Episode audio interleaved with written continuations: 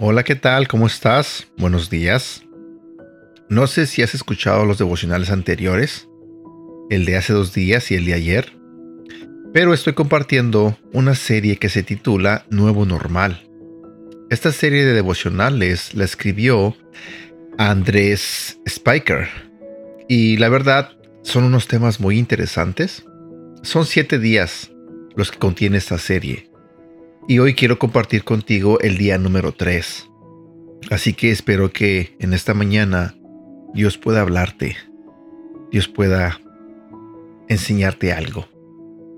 Buenos días, mi nombre es Edgar y este es el devocional de Aprendiendo Juntos. El tema del día de hoy se titula Voy a disfrutar mi presente. ¿Alguna vez has escuchado la frase lo mejor está por venir? Yo lo creo de todo corazón que nuevos normales, los mejores normales están por venir en Cristo Jesús. Pero, ¿sabes? También creo que debes tener la fuerza para poder ver esos nuevos normales. Una nueva fuerza emocional y espiritual. El Salmo 118, versículo 24 y 25 nos da la clave. Este es el día que el Señor creó. Me voy a alegrar y gozar en este día. Y el verso 25 dice, Señor, Sálvanos, ayúdanos, danos victoria, danos éxito. En otras palabras, no estamos teniendo el éxito que queremos, pero nos vamos a alegrar en el éxito que ya tenemos y vamos a seguir pidiendo y creyendo a Dios por un éxito mayor. Si tú eres un poco como yo, me cuesta mucho trabajo estar bien y disfrutar. Estar alegre cuando no tengo el éxito que quiero, cuando las cosas no están saliendo como pensaba. A veces tenemos que disfrutar y alegrarnos en lo que es, aunque no sea lo que quisiéramos que fuera. Entonces Dios puede transformar lo que es y superar nuestras expectativas, hacerlo algo realmente extraordinario.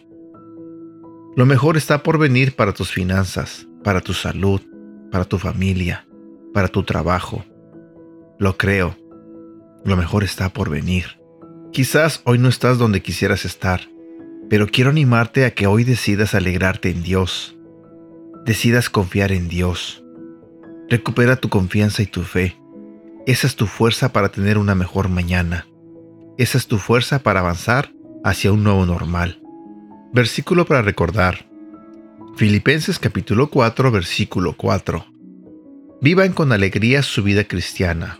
Lo he dicho y lo repito. Vivan con alegría su vida cristiana. El libro de Proverbios capítulo 17 versículo 22 dice, No hay mejor medicina que tener pensamientos alegres. Cuando se pierde el ánimo, todo el cuerpo se enferma.